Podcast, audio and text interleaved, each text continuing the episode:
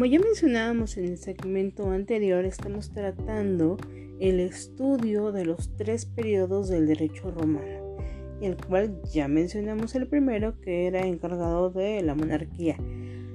Ahora, en este segmento, vamos a tratar la segunda parte del el primer periodo que vendría siendo hablar un poquito de la república.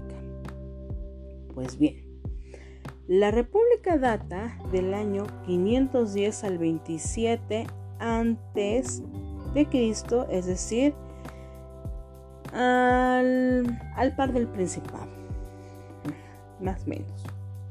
Bien. Es importante saber que en la República, con la caída de Tarquino el Soberbio, se restaura la República lo que origina una reorganización de las instituciones políticas. Entonces, en este periodo los plebeyos obtienen el derecho a ser representados por los magistrados ante tribunal y la facultad de convocar a las asambleas. De esta forma empieza a ser un poco más igualitario la relación jurídica entre los patricios y los plebeyos. Para este periodo, Roma tuvo la oportunidad de expandir sus dominios hacia otros territorios, ¿sale? Cabe mencionarlo. Bien, dentro de la República también vamos a nombrar el poder público como estaba organizado. Estaba organizado por medio del Senado, comicios, magistrados, ¿sale? Y también existían otras figuras como la censura, cuestura, pretura y ediles. Ahora, el Senado para este periodo se le considera en todas las cuestiones importantes y está capacitado ahora ya para decidir en asuntos relacionados con la paz y la guerra. Los comicios pierden importancia en este periodo y solo intervienen en determinados actos religiosos y de derecho privado, tales como las abrogaciones o la confección de los testamentos. En cuestión a los magistrados, estos vienen a sustituir al rey, ¿ok? Los cuales eran considerados altos funcionarios públicos llamados cónsules. Estos eran elegidos por los comicios y cuyo cargo duraba un año. Ajá, que podrían ser este, esa elección ordinaria o extraordinaria. Bien, hablando de la censura, ajá, o llamados también censores, estos eran electos cada cinco años y su función duraba 18 meses y estos se encargaban de levantar el censo general de la población para efectos fiscales. La cuestura eran dos cuestores, a la redundancia, que eran auxiliares de los cónsules. Esos cuestores se encargaban de las causas de pena capital y la pretura eran los pretores, ajá, es decir, los que tienen a su cargo la jurisdicción civil y no podían ausentarse de la ciudad por más de 10 días. Bien, siguiendo con el poder público tenemos también a los ediles, los cuales existían tres tipos, los ediles curules, ediles cereales y ediles plebeyos. Los ediles curules se encargaban de del cuidado de los edificios públicos y el poder de las calles y de mercados. Los ediles cereales estaban encargados de la administración del grano para la ciudad y los ediles plebeyos se encargaban de custodiar los archivos que contenían los plebiscitos.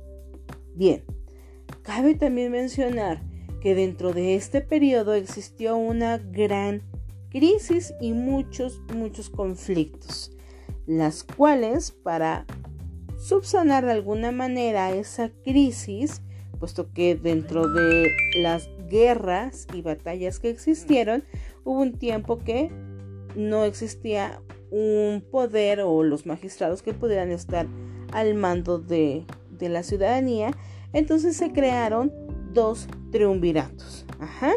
El primer triunvirato estuvo integrado por Pompeyo, por César y Graso, en donde Pompeyo se casa con la hija de César, Graso muere en, en combate y posteriormente entran en una pugna César y Pompeyo.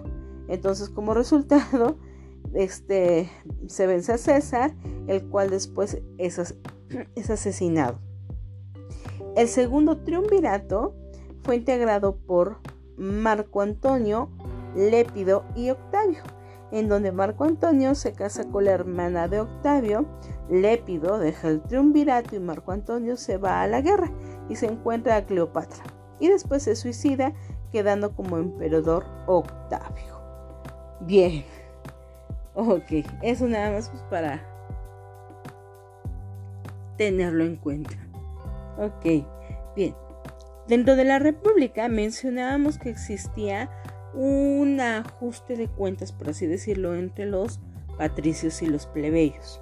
Bien, en la República persiste una gran pugna entre patricios y plebeyos, en donde deciden abandonar la ciudad, para fundar una nueva, los plebeyos, pero los hace desistir Menecio Agripa.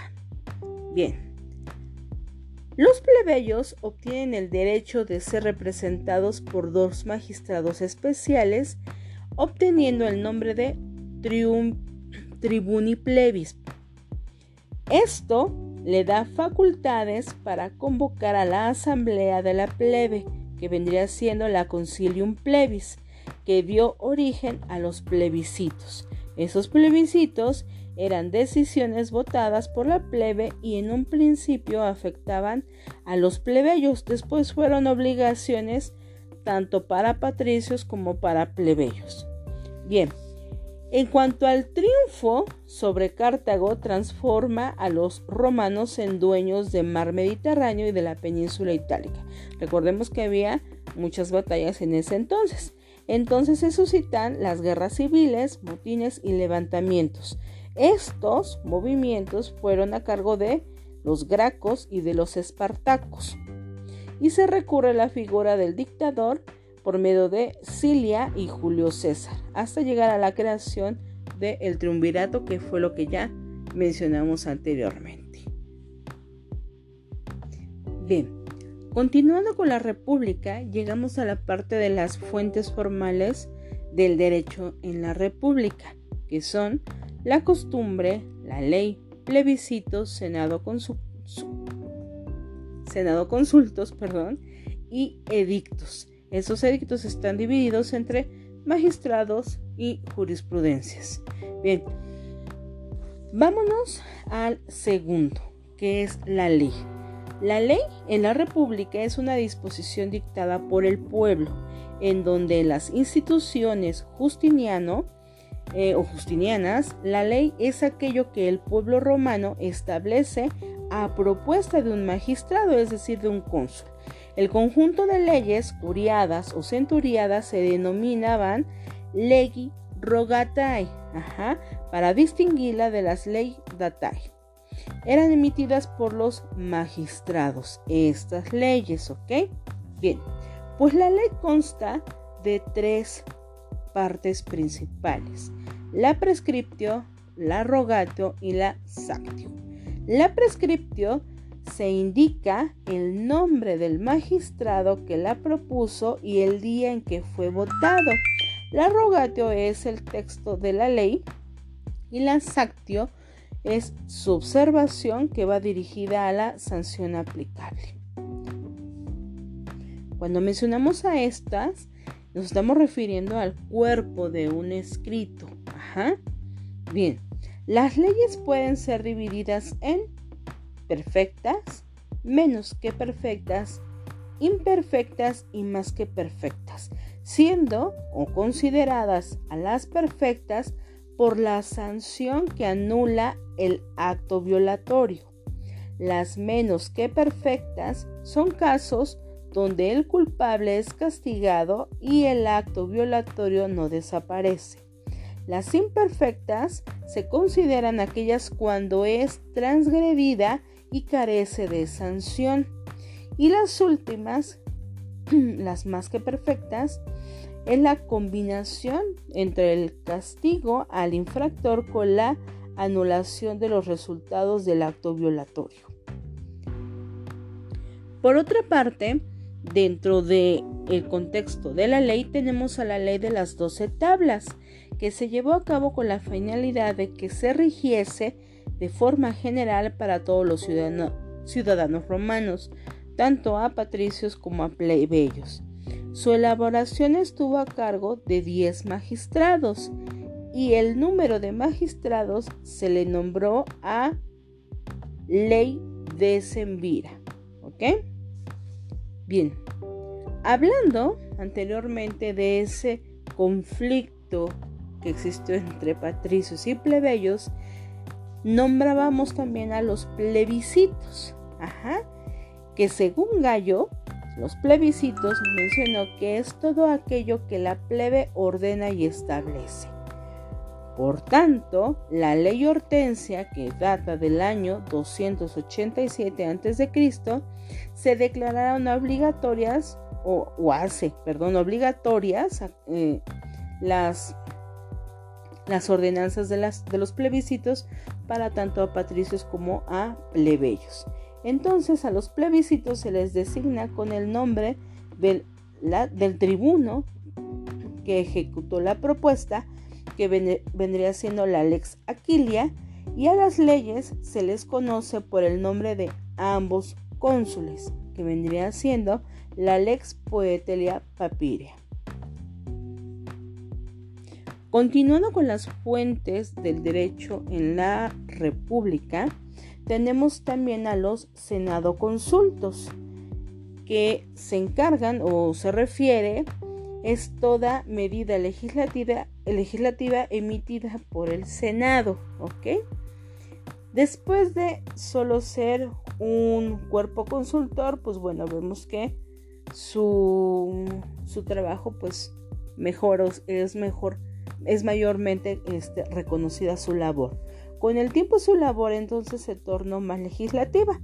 En el Principado llega a convertirse en un verdadero cuerpo legislativo y el Senado consulto se emite a petición del príncipe después de una propuesta llamada Oratio Principis, que significa la pérdida de la autonomía del Senado. ¿Ok? Bien.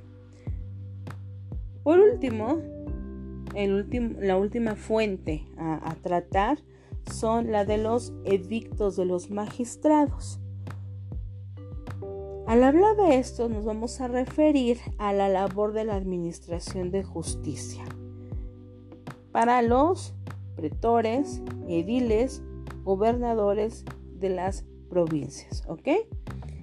Bien, Ahora hay que comprender que al publicarse un edicto, se daba a conocer la forma en que iba a desarrollar su magistratura.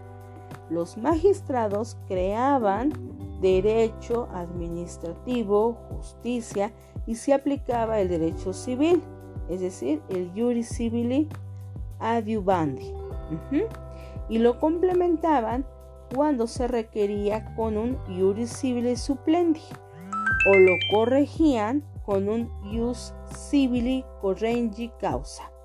Este derecho creado por los magistrados se llamó derecho honorario, o bien conocido como el ius honorario. Hablando de los edictos, también tenemos la última parte que es la denominada jurisprudencia. La jurisprudencia son opiniones emitidas por los jurisconsultos sobre las diversas cuestiones que se planteaban este, por los particulares o los magistrados. Entonces, los jurisconsultos interpretan el derecho y otorgan un carácter doctrinal. Los primeros jurisconsultos fueron sacerdotes y los pontífices se dedicaron a interpretar el derecho fijando las doce tablas. Entonces, la vida profesional de los jurisconsultos cumplía con varias funciones. Primeramente, con un respondere, que significa consultas verbales en casos prácticos.